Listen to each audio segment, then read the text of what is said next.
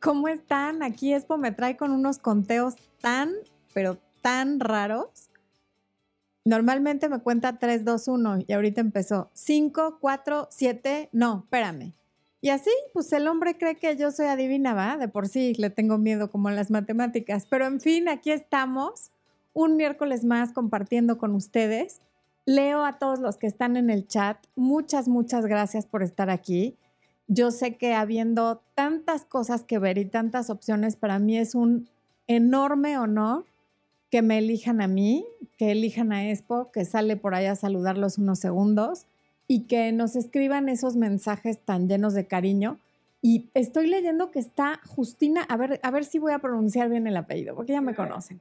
Justina Sersowoniek, Sersowoniek, Sersowoniek, viéndonos desde Polonia. Eso sí es una novedad. Tener audiencia en Polonia, ya, me siento realizada. Yo creo que he alcanzado casi la cumbre. Y luego veo también que hay gente desvelándose desde España, está Carolina Sturz de, Venezuela. Por supuesto, están Javi y Rocío contestándoles a todas sus dudas, como siempre. Mi queridísimo Axel Gastelum, que no siempre puede estar en vivo, pero hoy sí está. Échale un aplauso a Axel, por favor. Un aplauso a Axel que pudo venir. Eso es todo. Bueno, ¿y quién más anda por aquí? Javi me manda medallas que solo son para mí, por supuesto. ¿Quién más?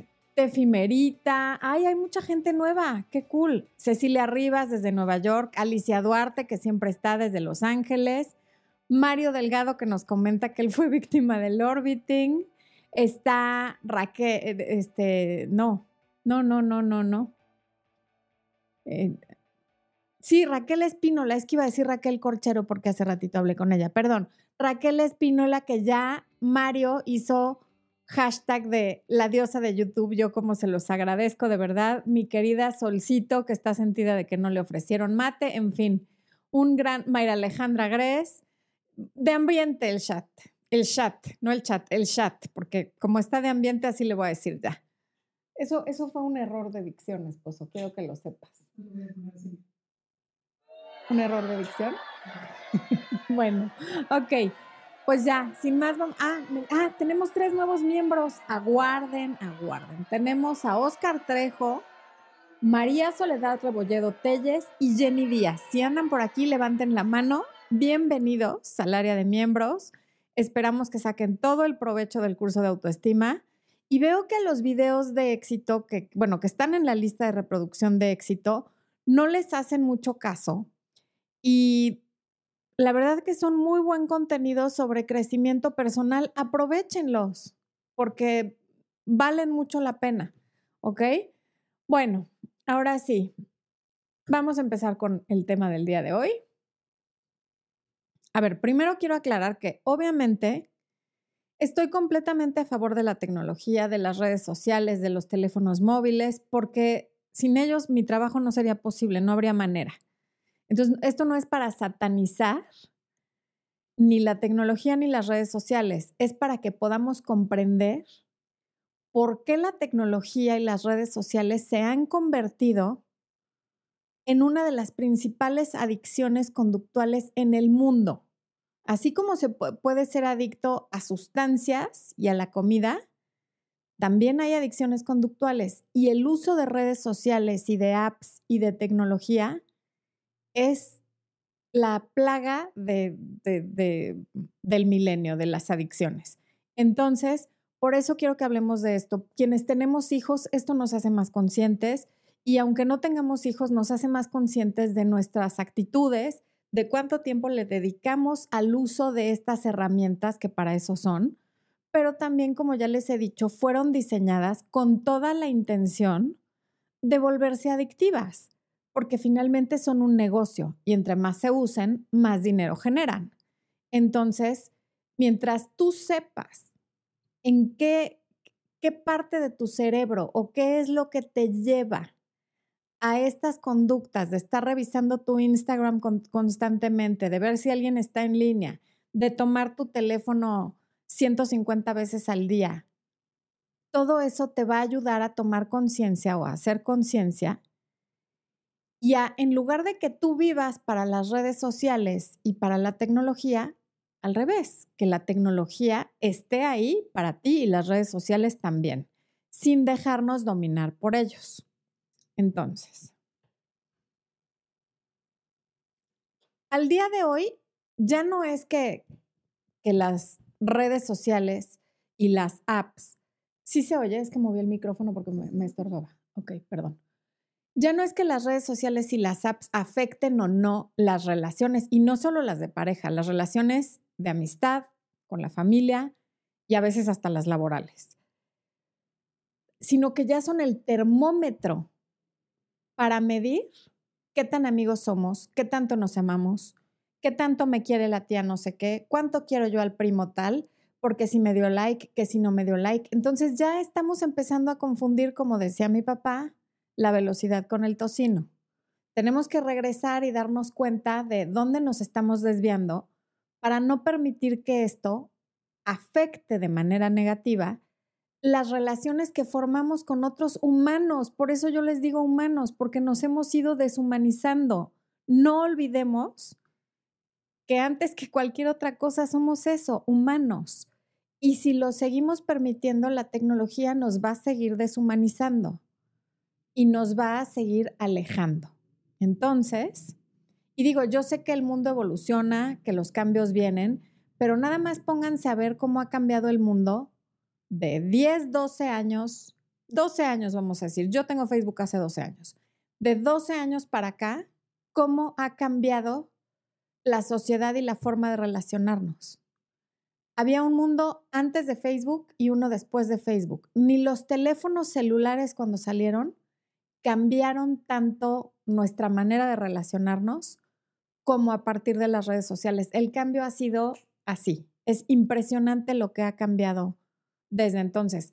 Quienes tenemos hijos de esa edad o menores son niños que conocieron el mundo ya con redes sociales y con pantallas a las que les mueves con el dedo. No están acostumbrados a ver botones, no están acostumbrados a hacer el mínimo esfuerzo. Todo lo que hacen es esto. Eso tiene un efecto y tiene un efecto importante, que no es bueno ni malo, pero es importante que lo comprendamos.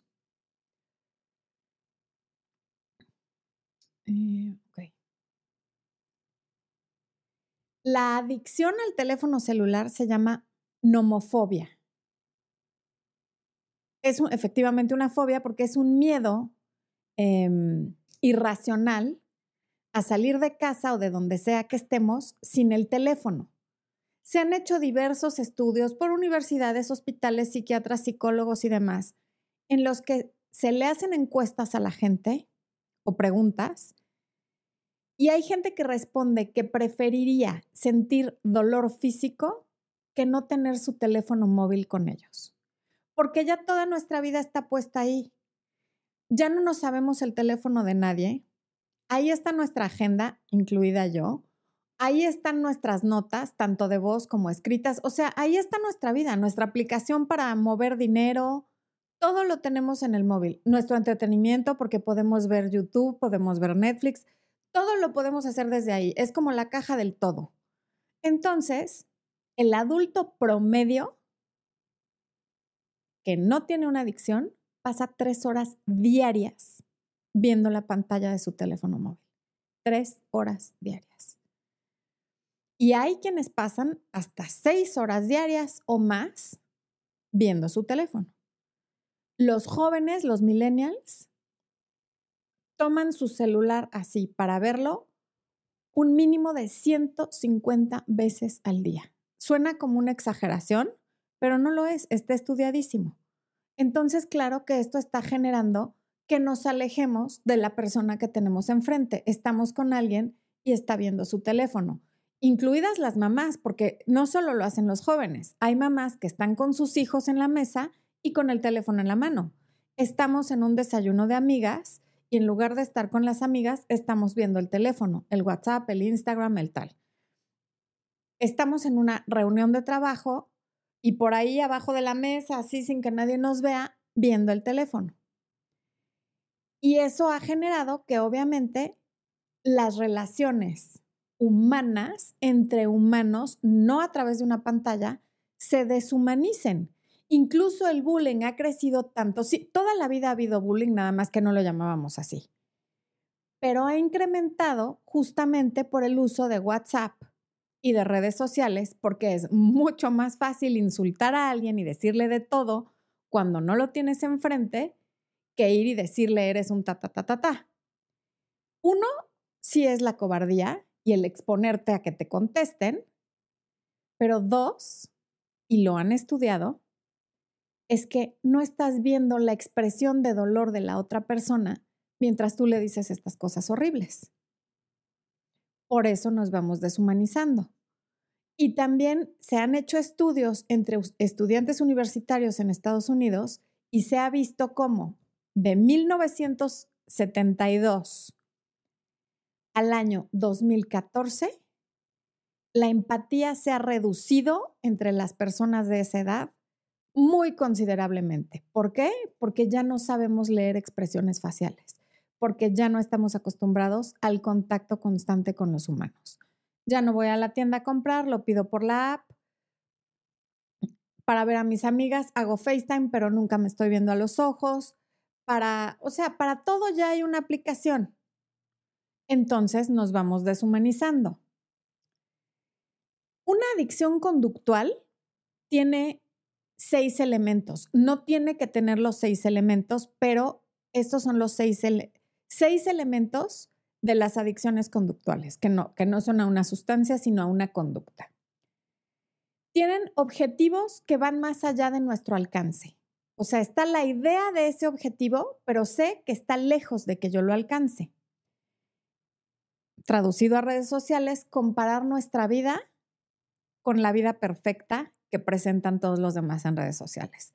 La que anda en Dubai, el que se fue a la playa, el que anda en un crucero, el que trae nueva novia y está guapísima y no se pelean nunca porque sube puras fotos donde se mueren de risa, el ex que ya se casó y tiene a su familia feliz. Y entonces nos estamos comparando todo el tiempo con esas vidas que claro que en redes sociales parecen perfectas. Dos, retroalimentación positiva impredecible. ¿Se acuerdan que ya hemos hablado del sistema de recompensa variable del cerebro? Estos son los likes. Tú subes una foto y nunca sabes cuál foto, bueno, medio puedes saber, pero lo compruebas hasta que la subes. Si tú subes una foto, no sabes cuántos likes va a recibir esa foto. Y el hecho de que la red social tenga la posibilidad de que le des refresh, ¿cómo se dice eh, actualizar? Constantemente estás viendo cuántos nuevos likes tiene. Eso es retroalimentación positiva. Se han hecho también estudios en personas a las que las dividen en grupos de estudio. A unos les desactivan en sus redes sociales los likes y a otros se los dejan. Las personas a quienes les desactivan los likes ya no pueden ver cuántos likes tiene, ni cuántos comentarios, ni quién dijo qué. Se les quita el chiste de la red social. Ni siquiera es para espiar a otros. Pasan los días y la van dejando de usar porque ya no pueden ver cuántos likes tienen. Entonces ese es otro elemento. Y si se fijan, ambos elementos también, por ejemplo, están en los videojuegos. Por eso los jóvenes se pueden pasar días sin pararse de un sofá en el que están jugando un videojuego. El tercer elemento es una sensación de progreso que va incrementando, va subiendo de nivel. Ganar followers. Ese es un progreso impredecible también y que incrementa. Tareas cada vez más difíciles.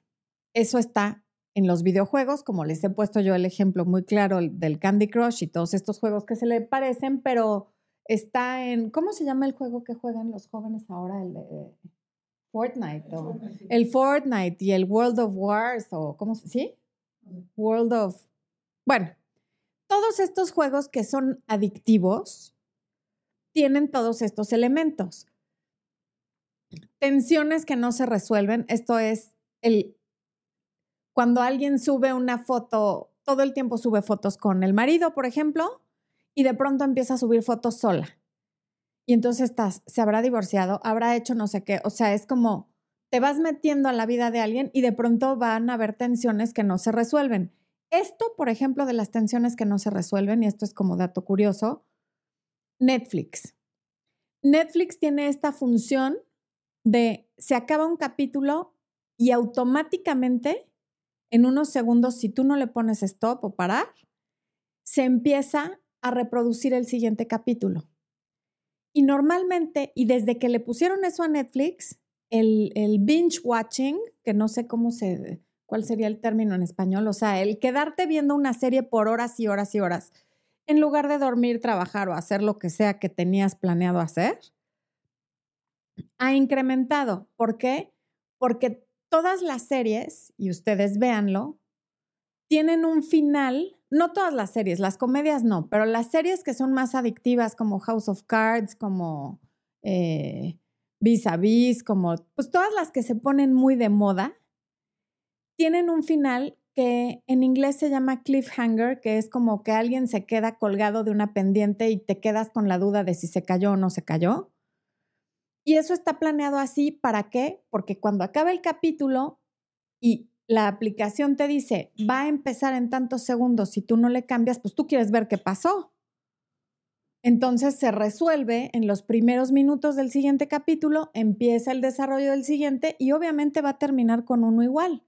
Y esa es la forma de tener a la gente enganchada y en que se acabe las series así para que siga viendo nuevas. Porque si realmente viéramos un capítulo diario, el consumo de series de Netflix sería mucho más lento y no sería tan buen negocio. Entonces, bueno. Y el sexto elemento son conexiones sociales. Me siento conectado con gente de mi tribu, de, con mi gente cercana. Siento esta sensación de pertenencia que todos los humanos necesitamos sentir porque lo traemos en el ADN. Entonces, el, estar en redes sociales y que te den like te hace sentir la aprobación de los demás, la cual estamos cableados para buscar. Entonces, cuando la recibes, por supuesto que no te quieres salir de ahí. Y en los videojuegos, estos videojuegos que se juegan como en equipos donde sientes que tienes amigos y que no pueden completar una misión sin ti, te da esa sensación de conexión social y de pertenencia.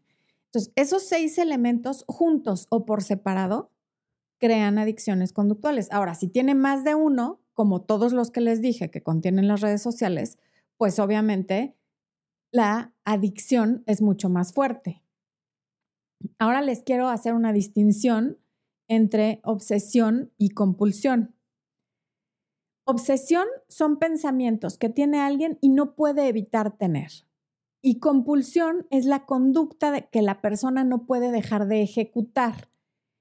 La obsesión es pensamiento y la compulsión es acción. Una adicción trae la promesa de una recompensa inmediata. En contraste, la obsesión y la compulsión crean una enorme sensación de desagrado si no se persiguen. O sea, la adicción no es para evitar desagrado. Perdón, voy a tomar agua.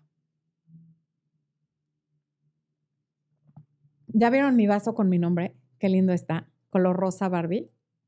Bueno, la, la, adicción es ir en busca de algo que, va, que me va a provocar placer, de una, de una experiencia placentera.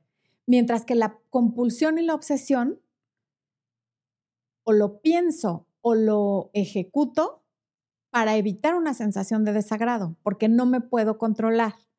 Y la pasión, por otro lado, es definida como una fuerte inclinación hacia una actividad que a la gente le gusta, además de que la encuentran importante en la cual invierten tiempo y energía. Estas son actividades armoniosas, a diferencia de las situaciones adictivas, que se llevan a cabo tomando libremente la decisión de hacerlo. No lo hago, a lo mejor voy a experimentar placer, pero no lo hago sin pensar porque ya no me puedo controlar tomo una decisión libre de hacerlo porque no tengo adicción a esa cosa que me apasiona. Mm, a ver, quiero ir a ver si... Pónganme si me estoy... Escriban, entiendo, si sí entienden de qué les estoy hablando o si ya me salí demasiado de... de... Ay, que está aquí Marina Chartrán, que gracias por venir, gracias por toda la recomendación que me has hecho, Marina, en Instagram, te lo agradezco muchísimo. Marina es Health y Fitness Coach, es bellísima. Síganla en, en Instagram. ¿Puedes poner su Instagram, mi amor? Arroba Marina Chartrán, sí. Para que la sigan porque de verdad vale la pena. Y a ver, voy a ver si sí están poniendo.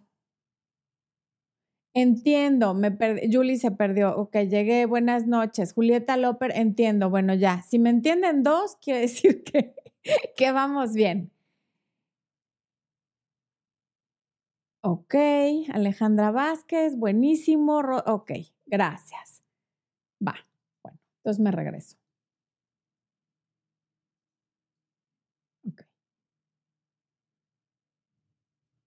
También ya hemos hablado de la dopamina, de ese adorado neurotransmisor. Cuando nosotros nos sentimos bien, es porque nuestro cerebro está secretando todas o cualquiera de estas neuroquímicos. Dopamina, serotonina, endorfinas y oxitocina. Cada una tiene una función diferente. La única manera de secretar cualquiera de estos químicos felices, los vamos a llamar así, es cumplir una de las necesidades básicas del ser humano para sobrevivir.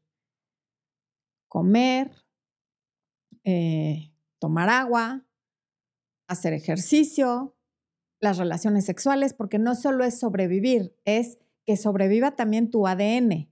Por eso el sexo puede ser tan adictivo porque estamos cableados para que sobreviva nuestro ADN. Y, y socializar. ¿Por qué? Porque tener una red de apoyo, si ahora la necesitamos, aunque hay todo, imagínense cuando vivíamos en tribus. Si te aislaban por la razón que fuera, era un hecho que te ibas a morir. O te mata otra tribu, o te roban, o te mata un animal salvaje pero no había manera de sobrevivir si no tú tenías una red de apoyo que fuera tu tribu.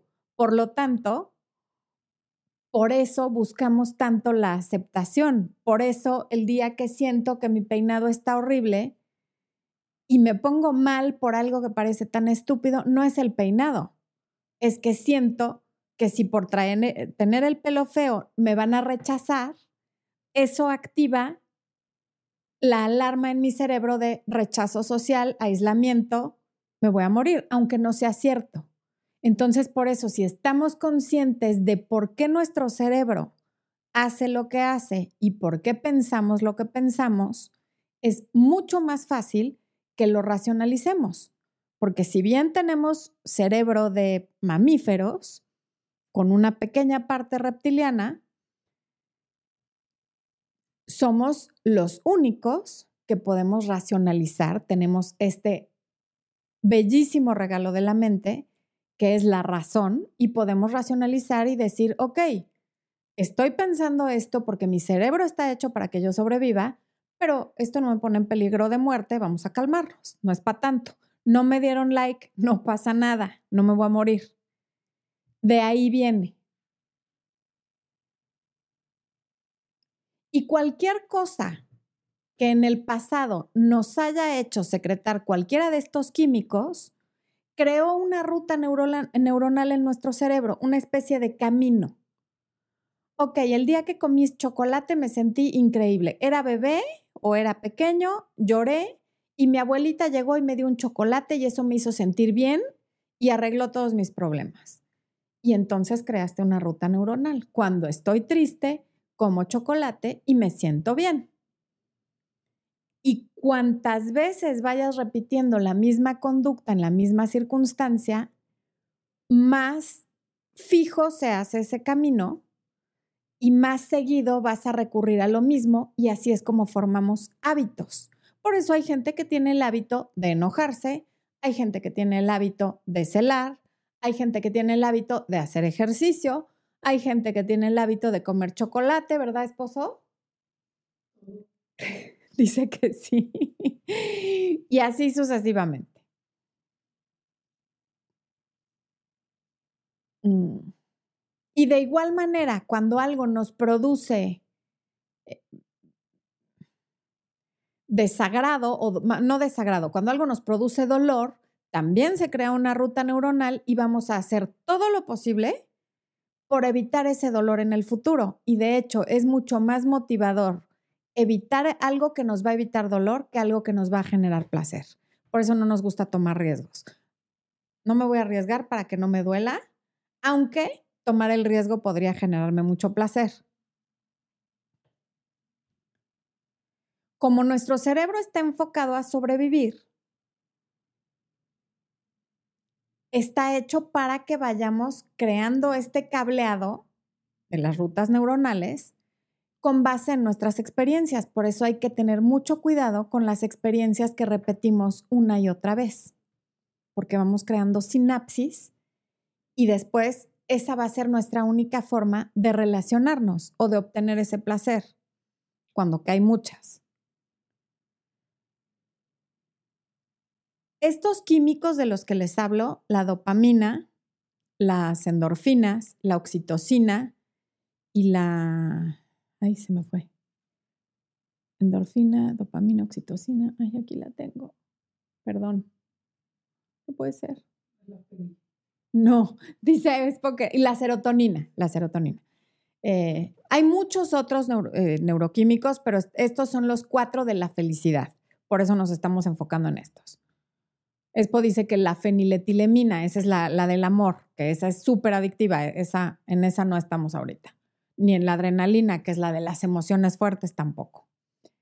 Eh, estos químicos de la felicidad se encuentran en el sistema límbico del cerebro y ese es el que está a cargo de mantenernos tanto a nosotros como a nuestro ADN vivos. Y por eso son tan fuertes estas conexiones que creamos cuando secretamos cualquiera de estos químicos. Se han hecho estudios de electro, no electroencefalogramas, eh, MRI, resonancias, imágenes de resonancia magnética del cerebro de la gente y ven qué parte se ilumina cuando les enseñan la foto de la persona que aman, cuando están enamorados, obviamente. Y la misma parte del cerebro se ilumina cuando toman el teléfono. Nada más para que se den una idea. ¿Por qué? Porque secretamos los mismos químicos cuando estamos enamorados que cuando llega un mensaje, que cuando veo Instagram, que cuando veo Facebook. Lo que pasa es que una vez que recibo esta retroalimentación de mi cerebro de ya secreté cualquiera de estos neuroquímicos, pues el cerebro se neutraliza en un par de minutos y quiero más. Entonces voy y le doy refresh. ¿Cuántos likes más tengo? ¿Cuántos mensajes de WhatsApp nuevos me llegaron? ¿Cuántos? Por eso nunca es suficiente. Como lo mismo que quien empieza inhalando una línea de cocaína y mañana o el día que sea, no sé cuánto tiempo tome generar esa adicción, necesitan 3, 4, 5 y hay gente que muere de sobredosis porque el efecto cada vez es menos y dura menos. Necesitan mayor cantidad para mucho menor tiempo del efecto. Y es lo mismo que sucede con la tecnología. Por eso hay gente que ya vive cosida al iPad o al celular. En fin. Bueno. Y esto no afecta solo a la juventud. Nos está afectando a todos los que convivimos con la tecnología. Bienvenida Adriana Salas al área de miembros. Qué bueno que, que nos acompañas ahora es parte de la vida de todos, pero ya yéndome a las relaciones de pareja, ¿qué pasa con esto? Que las relaciones están durando cada día menos porque nos relacionamos a través de redes sociales y de teléfonos. Relaciones de todo tipo, pero vámonos a las de pareja. Digamos que, por ejemplo, yo siempre les digo que Tinder es una buena herramienta en la que hay que filtrar y lo sigo pensando. Sin embargo, no puedes esperar que tenga el mismo curso de evolución una relación que inicias con alguien que conociste a través de Tinder que con alguien que conociste antes de verlo en foto y de estarte dando swipes en persona. ¿Por qué? Porque imaginemos que alguien se conoce de manera tradicional. Quien haya conocido a su pareja de manera tradicional, levante la mano en el chat, por favor. ¿Conociste a tu pareja de manera tradicional? Si lo conociste, por ejemplo, en un bar. Y entonces el chavo, hombre o de la edad que sea, toma el riesgo de venir a pedirte tu teléfono. Ahí ya está haciendo una inversión porque se está vulnerando y se está arriesgando a que le digas, no, no te lo doy. Ok, se arriesga, llega, vamos a suponer que se lo das, se lo das, lo guarda, se regresa con sus amigos y se va a esperar a lo mejor tres días para llamarte porque pues no quiere verse desesperado, no te quiere llamar al día siguiente, entonces espera tres días, pero esos tres días ya le platicó a alguien. Conocí a una mujer el fin de semana, me gustó mucho, muy agradable, me dio su teléfono, la voy a llamar. Ah, sí, ¿a dónde la vas a llevar? Ya se está creando una historia. Después a los tres días te llama y para cuando te llama ya tiene pensado un plan. ¿Qué te va a decir? ¿Cómo te va a proponer verse? Si te va a invitar, si nada más te va a decir veámonos en un café, en fin. Pero ya hay una historia tanto en su mente como en la vida real. Para el día que ya se vean nuevamente, ya invirtió. Invirtió atención, invirtió energía, tiempo y si te invita, dinero. Por supuesto que esa relación, aunque llegue nada más a esa cita, tiene mucho más valor para la persona que la relación que empezó haciendo así con el dedito. Ah, hizo match, ok, quiere decir que yo también le gusto, le voy a decir por chat, no hablan ni por teléfono una sola vez, se conocen en persona y a menos que haya un impacto real y grande, es muy probable que no se vuelvan a ver, porque hay miles de opciones que no le costaron nada. Le costaron estar echado quizá con la panza salida en su casa, ¿no? O, y si es mujer igual, viendo le gusto, no le gusto, pero no hubo inversión de nada, no me puse vulnerable, no me arriesgué a preguntarte, no me arriesgué a platicar contigo. Y si eres mujer, no te arriesgaste a sonreírle, a cerrarle el ojo, a pasarle junto a ver si te hablaba. O sea, no, no hubo una inversión de absolutamente nada. Ya todo está al alcance del dedo. ¿Qué pasa con eso en relaciones que a lo mejor se conocieron de forma tradicional, pero ahora de todas maneras hacen uso de las redes y de la tecnología? Pues que ya me cortan por, por, por WhatsApp o no me cortan, pero me bloquean de la nada de todos lados, porque ya me acostumbré a que todo lo que necesito lo hago moviendo un dedo. ¿Qué fue de ese bonito tiempo en el que cuando nos enojábamos con el novio y no le contestábamos el teléfono, tenía que ir a buscarte a tu casa. Y cuando hablaba a tu casa tenía que saludar a tu mamá o a quien contestara. Ahora ya no, ya no hay ese riesgo, ya no hay esa inversión, ya no hay ese esfuerzo por relacionarte con alguien. Ni siquiera tiene que oír tu voz, ya no digamos que no tiene que saludar a tu mamá, ya no te tiene que saludar ni a ti. Te escribe por WhatsApp y ya está. Entonces, por eso cuando una relación termina, también es tan difícil terminarla porque por redes sociales te enteras qué está haciendo, con quién lo está haciendo, en dónde, y entonces realmente nunca termina. Y cuando yo les digo, ok, por salud mental haz un detox y sácalo de tus redes sociales y bloquealo, no, no, no, porque eso sí ya es cerrar la puerta. ¿Ah, sí? Y en todo este tiempo nunca supo dónde vivías, dónde trabajas, dónde vas a la escuela. Alguien que te quiere decir algo importante va a encontrar la manera de hacerlo. Pero si ya el esfuerzo máximo que va a hacer alguien porque lo escuches o por decirte algo o por volverte a ver si eso es lo que quiere, se reduce a tomar el teléfono, ver que estás bloqueado y decir, ah, pues ni hablar. ¡Qué horror! Porque por eso todo es desechable, porque no le invertí nada. Entonces, humanicémonos y acostumbrémonos a relacionarnos esto es una gran herramienta. Está muy bien mandar un mensaje de vez en cuando, pero hay que relacionarse en la vida real, en persona. Tengamos la decencia de decirle a alguien cuando ya no lo queremos ver porque ya no nos gusta, porque ya no lo queremos. Y no permitamos que alguien que desaparece 15 días, un mes después de haber tenido una relación, luego aparezca como si nada, sin decir nada porque tan culpable uno como el otro. Em.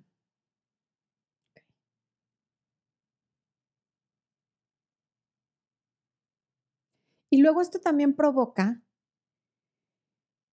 que confundamos la curiosidad de alguien con amor o con interés en tener una relación con nosotros. Que alguien vea tus historias no quiere decir que ese alguien quiera algo contigo. Hasta entre amigos, que alguien vea tus stories quiere decir que está de metiche, no que le interese tu amistad. Que alguien te ponga un like de vez en cuando, a lo mejor lo hace para que tú también le pongas like a sus cosas. No necesariamente es por, por hacerse presente o por mandarte un mensaje oculto. Pero ya empezamos a confundir todas estas cosas o que le da likes a sus amigas y a mí no. Que tiene en Facebook a fulana, pero a mí no. Que hizo tal cosa en Instagram, ahora ese ya es el termómetro. Que sea parte de un todo. Pero ahora que ya sabes que las redes sociales están hechas para ser adictivas, modera tu tiempo en redes sociales, no estés conectado todo el día.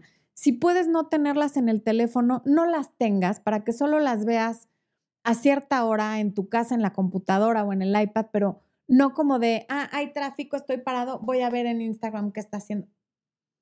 Porque entonces sí, ya perdemos la noción de lo que es y de lo que no es. A ver. Voy a ver qué están diciendo en el chat. ¿Está activo el chat, Expo? Sí. ¿Están diciendo cosas? Mario García dice que esto de tanta tecnología y digitalización globalizada puede llevar al narcisismo. No, ya no se está llevando al narcisismo. ¿Qué son las selfies?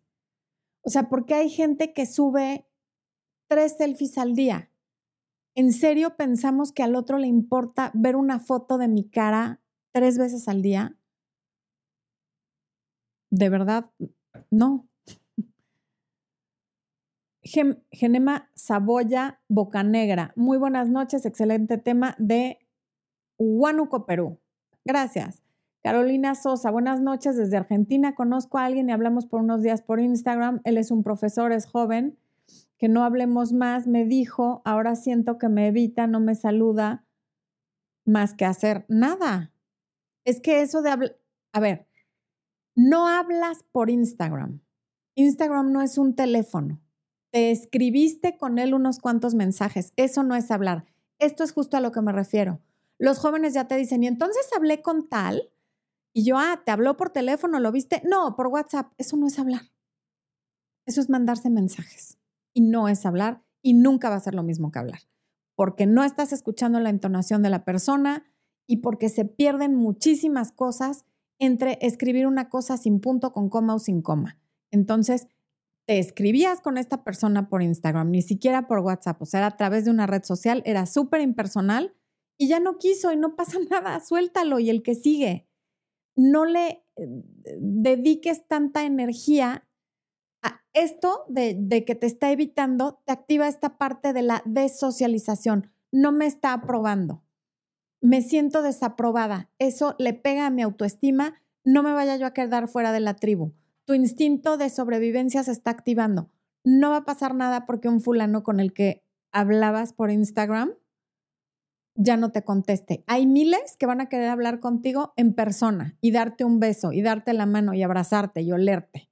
¿Para qué quieres a alguien con quien hablabas por Instagram? Arterre dice, las redes sociales, quien publica fotos es buscar validación mejor inviertan en el curso de autoestima. Gracias, Art, tienes razón. Em, están por quitar los likes y ya están los estudios de cuánto va a afectar. Yo no creo, Rocío, que, que quiten los likes, porque eso le quitaría, o sea, perdería, las redes sociales perderían muchísimo dinero. Ojalá los quiten, sería buenísimo pero dudo mucho que eso pase. Hay programas y aplicaciones que tú puedes instalar para quitarlos del tuyo y que deje de ser tan adictivo para ti. no tengo ahorita aquí los nombres, pero que los quiten definitivamente de Facebook o de Instagram, no. Al contrario, YouTube empezó con puro like y ahora ya tiene dislike y eso ha incrementado el uso de YouTube, el hecho de que le pusieran el botón de, de dar dislike. Ruru, una española por aquí, una española desvelada. Perla Cabrera, súper interesante. Muchas gracias, Perla. Luna Bustamante, me encantas, te mando un beso, muchas gracias. Hasta Chile. Maratón de series, sí, ¿qué tal? Si, si nos tienen dominados como robots o como perritos entrenados, es impresionante. Por eso es importante que sepamos cómo controlarnos. Y entonces no ser robots que hacen exactamente lo que las grandes empresas quieren que hagamos. Muchas gracias, esposo. Dice Fer Sanchun, que me veo súper guapa. ¿Sí o no? Fer Sanchun. Ah, por supuesto. Una porra, Fer Sanchun, por, por decirme algo tan lindo, por favor. Porra, porra, eso. Eh, Jocelyn García, hola linda, ¿cómo estás? Yo estoy muy bien, muchas gracias. Eh, ¿Qué más? Guatemala, nuestro tiempo está lleno de likes y stories, ya no somos seres humanos de vivencias y experiencias. Exacto, ahora estamos de viaje y en lugar, de, y me incluyo, ¿eh? En lugar, en lugar de disfrutar el paisaje, la vista, el atardecer, ahí estamos con el teléfono, grabándolo.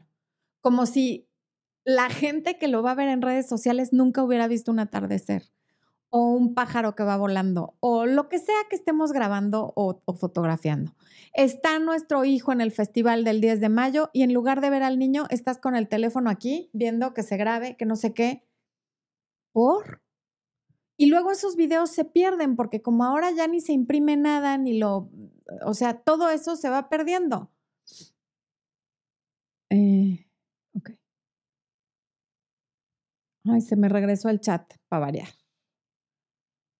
Ya. Ya no hay contacto humano, exacto, volvamos al contacto humano.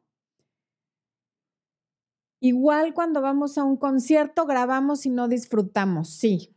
Hace algún tiempo fuimos mis amigas y yo a ver a, a Emanuel y a Mijares al Auditorio Nacional aquí en México y había una persona ahí con nosotros en el palco viendo el concierto en la pantalla, grabando la pantalla de televisión que estaba en el palco grabándola con el teléfono en lugar de ver a los cantantes que fuiste a ver en vivo.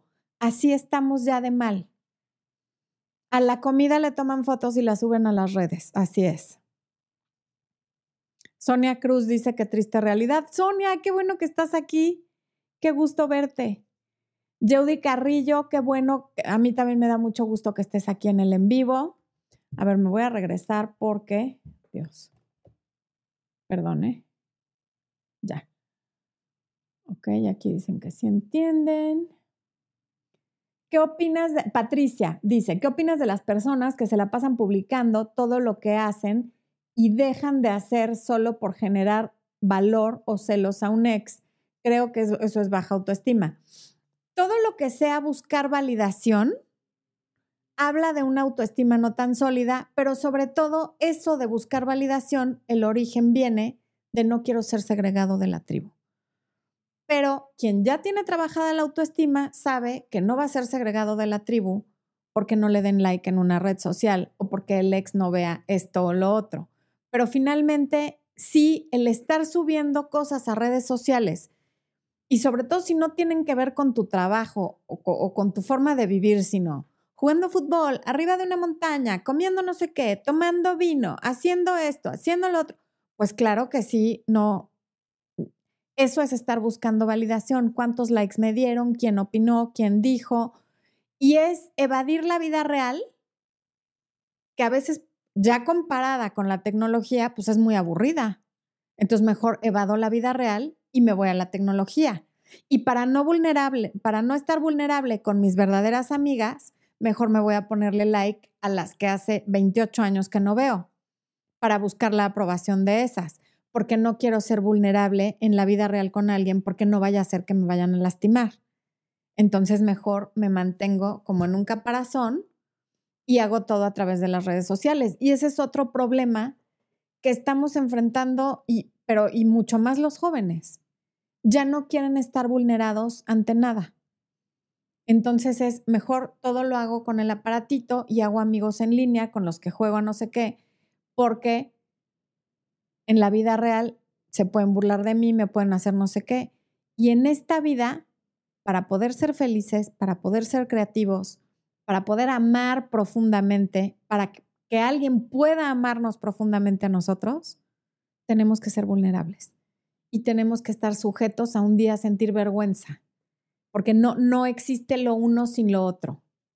Acuérdense de la polaridad, de la ley universal de polaridad. Todos los opuestos son partes inseparables de una misma cosa. Entonces, ante la posibilidad de tener un gran amor, está la posibilidad de quedarme sola, de no tenerlo y de que me hagan pedazos el corazón. Sí. Por eso la gente que toma medicamentos para la depresión, que además no los estoy criticando, tienen su función y son muy útiles, pero llega un momento en que ya no sientes nada, no sientes dolor, no sientes ira, no sientes, pero tampoco sientes gran emoción, tampoco tienes creatividad, tampoco hay una serie de otros sentimientos. ¿Por qué? Porque no, no te pueden bloquear nada más una parte. O sientes todo o no sientes nada. Así es la cosa. Y de eso se trata la vida. Mario García dice, cada vez que secret o sea que cada vez que secretamos estos químicos, creamos nuevas rutas neuronales. De alguna manera sí, pero sobre todo lo que, lo que haya sido en la infancia de los 0 a los 7 años, crea los, las rutas neuronales más marcadas. Y todo eso, afortunadamente, lo podemos cambiar. Pero entonces tienes que repetir la nueva conducta las veces suficientes como para crear ese nuevo hábito.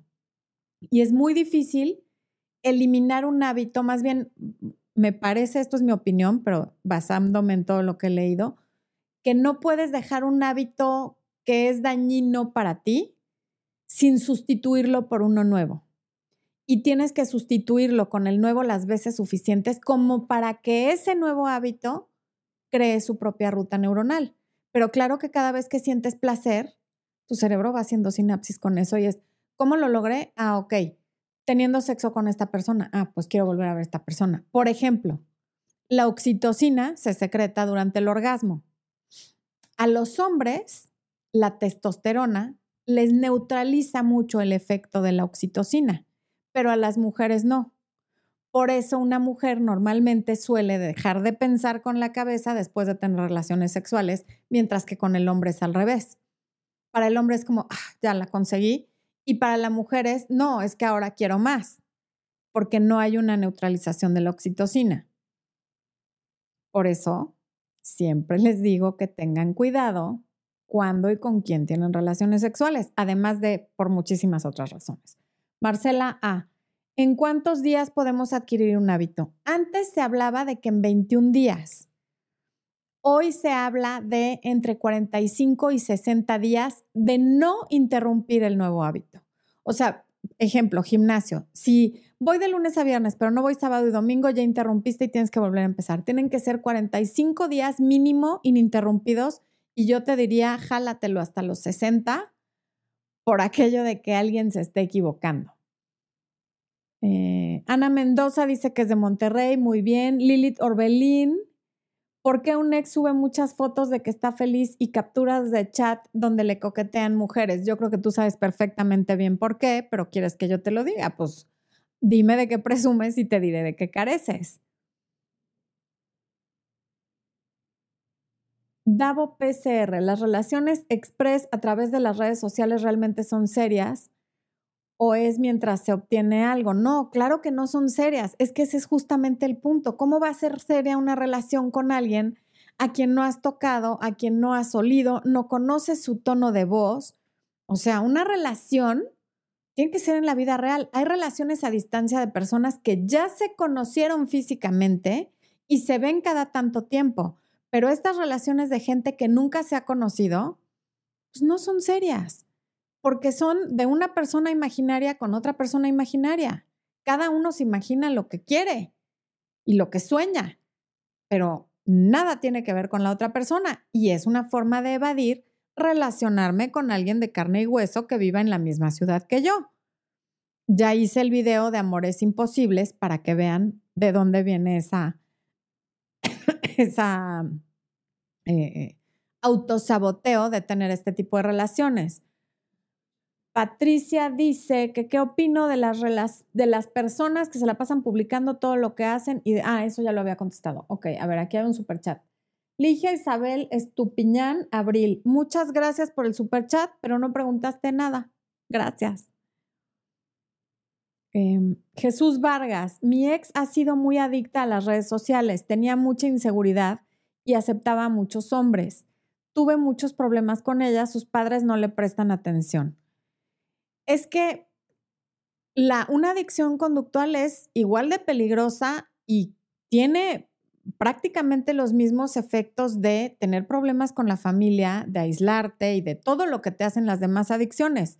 No porque no sea una sustancia, quiere decir que es menos grave. Incluso hay centros de rehabilitación especiales para personas que tienen adicción a la tecnología, a los videojuegos, al, al teléfono celular, en fin, porque esto es una cosa real. Mm. Ok, ya le, ahí levantaron la manita todos cuando pregunté. Alguien pone, no, lo conocí por Instagram. O sea, a ver, Pierina, gracias, gracias por ese super chat. Qué bueno que ya llegaste, Pierina. Qué gusto verte aquí.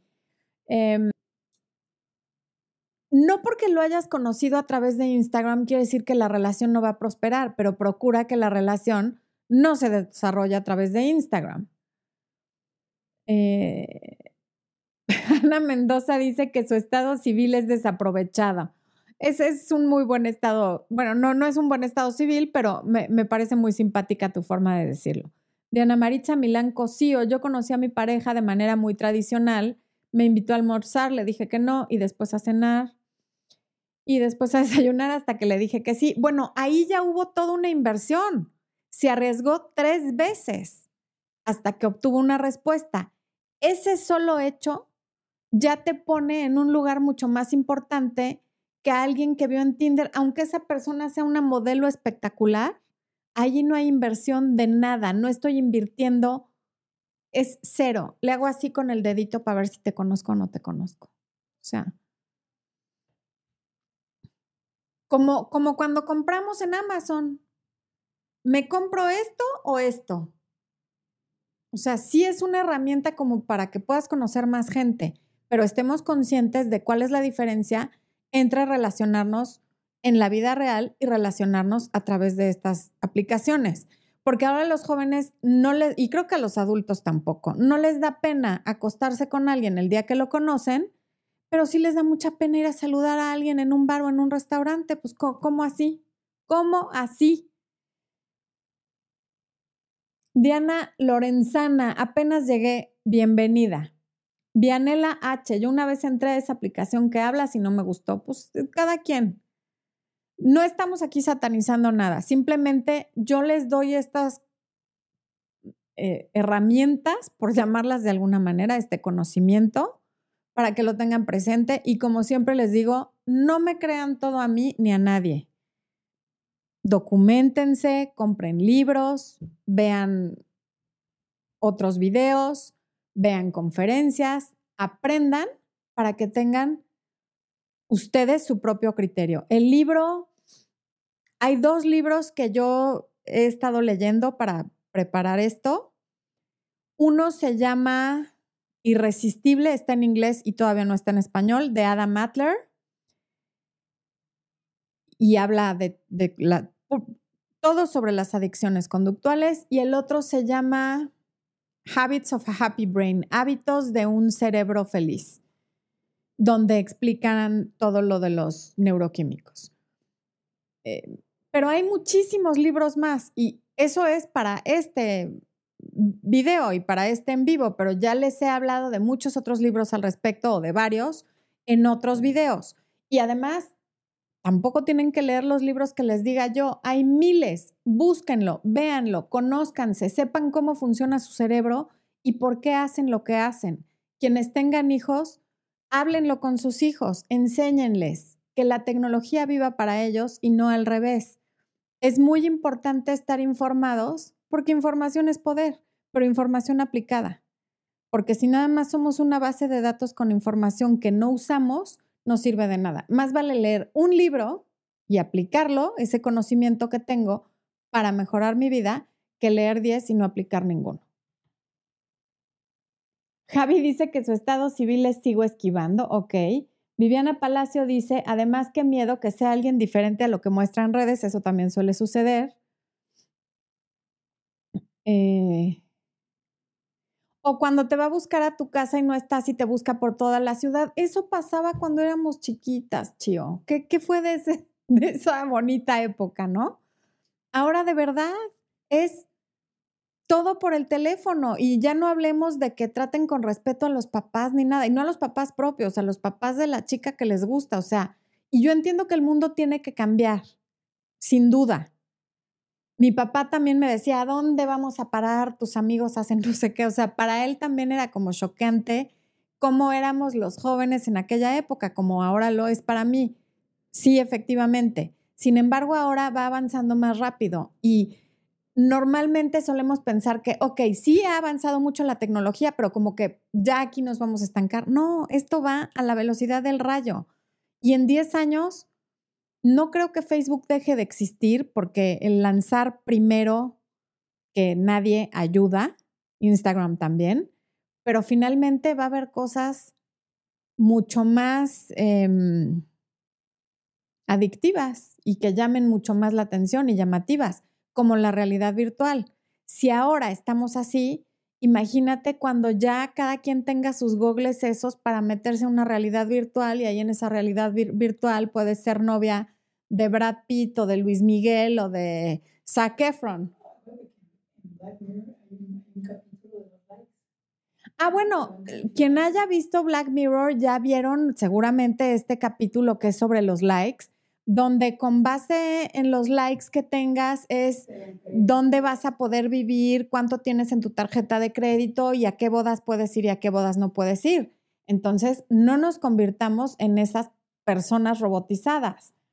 Anita Sol y Luna, qué dicha verte en directo, tantos años aprendiendo contigo, muy buen tema, son relaciones tan superficiales, eso no es real y lo que no te cuesta, pues no se valora. Eso, sin duda, lo que no te cuesta no se valora y eso lo hemos sabido siempre con la ley de oferta y demanda. Todo lo que hay en abundancia es barato. Y cuando algo escasea, su valor sube. Y no solo en dinero, aplíquenlo a lo que estamos hablando. Eh, José Luis Rivera, qué gusto que estés aquí, qué fuerte y alarmante es todo eso que expresas, pero necesitamos estas verdades para no perder la humanización que tenemos y se nos ha olvidado. Así es. Zulia Garza, gracias. Eh, hola, soy mexicana y les mando saluditos a ti, ya Expo desde Canadá. ¿Podrías hacer videos en inglés para enseñarle a mi amiga? Es algo que he considerado y me encantaría, pero la verdad es que no sé a qué hora y cómo lo haría. Apenas así hay días que ya no sé a qué hora grabar los videos que, que necesito grabar en español. Pero a lo mejor más adelante lo podemos hacer. Gracias por la sugerencia y por el interés. Eh, Matilde Teodoli, totalmente en persona y decir lo importante en la cara. Así es. Así es, justamente. Rodrigo Castañeda, hola, esto lo estaba platicando hace un rato y es totalmente real. Las redes sociales han cambiado a la sociedad, incluyendo las relaciones de pareja. Qué horrible, qué horrible mientras lo permitamos así, porque por otro lado las redes sociales nos acercan a esos amigos de la infancia que se fueron a vivir a otro país. Nos acercan a la familia que no vive en la misma ciudad que yo nos acercan a ese maestro que tuve en secundaria que, que, me marcó tanto y que le perdí la pista y ahora podemos medio intercambiar impresiones por Facebook. ¿Me explico? O sea, tiene su lado muy positivo. La cosa es no dejarnos ir en la parte adictiva de los likes y que me dio y que me dijo y sobre todo de por estar viendo quién me dio like y quién no, no le estoy haciendo caso a lo mejor a mi mamá que me está hablando, a mi hijo que necesita que le ayude con la tarea, a mi amiga que me invitó a tomar un café porque me quiere compartir algo importante. Eso es lo que, lo que nos está deshumanizando. El no atender a quien tenemos enfrente en la vida real por estar atendiendo a quien está detrás de la pantalla en una red social o en una aplicación.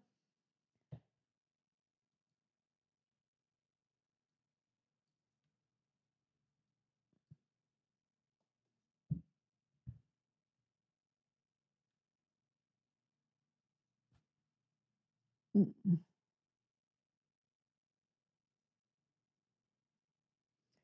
Seamos más vulnerables en la vida real. Ser, vulnerable en la vida real no quiere decir subir fotos de tu trasero o de tu cuerpo desnudo a una red social porque ya me están viendo todos. Eso es ser exhibicionista, no es ser vulnerable. Ser vulnerable es me abro un poquito contigo, te enseño quién soy para ver si te gusto y si tú me gustas a mí, para ver si conectamos emocionalmente, para, que no me veas justamente como un objeto sexual, o sea, soy mucho más que eso. Y si no jala, pues no jaló y no te vas a morir de eso. Y la vida va a estar llena de gente que te rechace y de gente que te acepte. Pero si no tomamos el riesgo, a lo mejor nunca nos lastiman profundamente, pero tampoco nunca vamos a amar profundamente y nadie nos va a amar a nosotros profundamente. Y eso es como estar muerto en vida. Los quiero muchísimo, les mando un beso gigante. Gracias por habernos acompañado el día de hoy.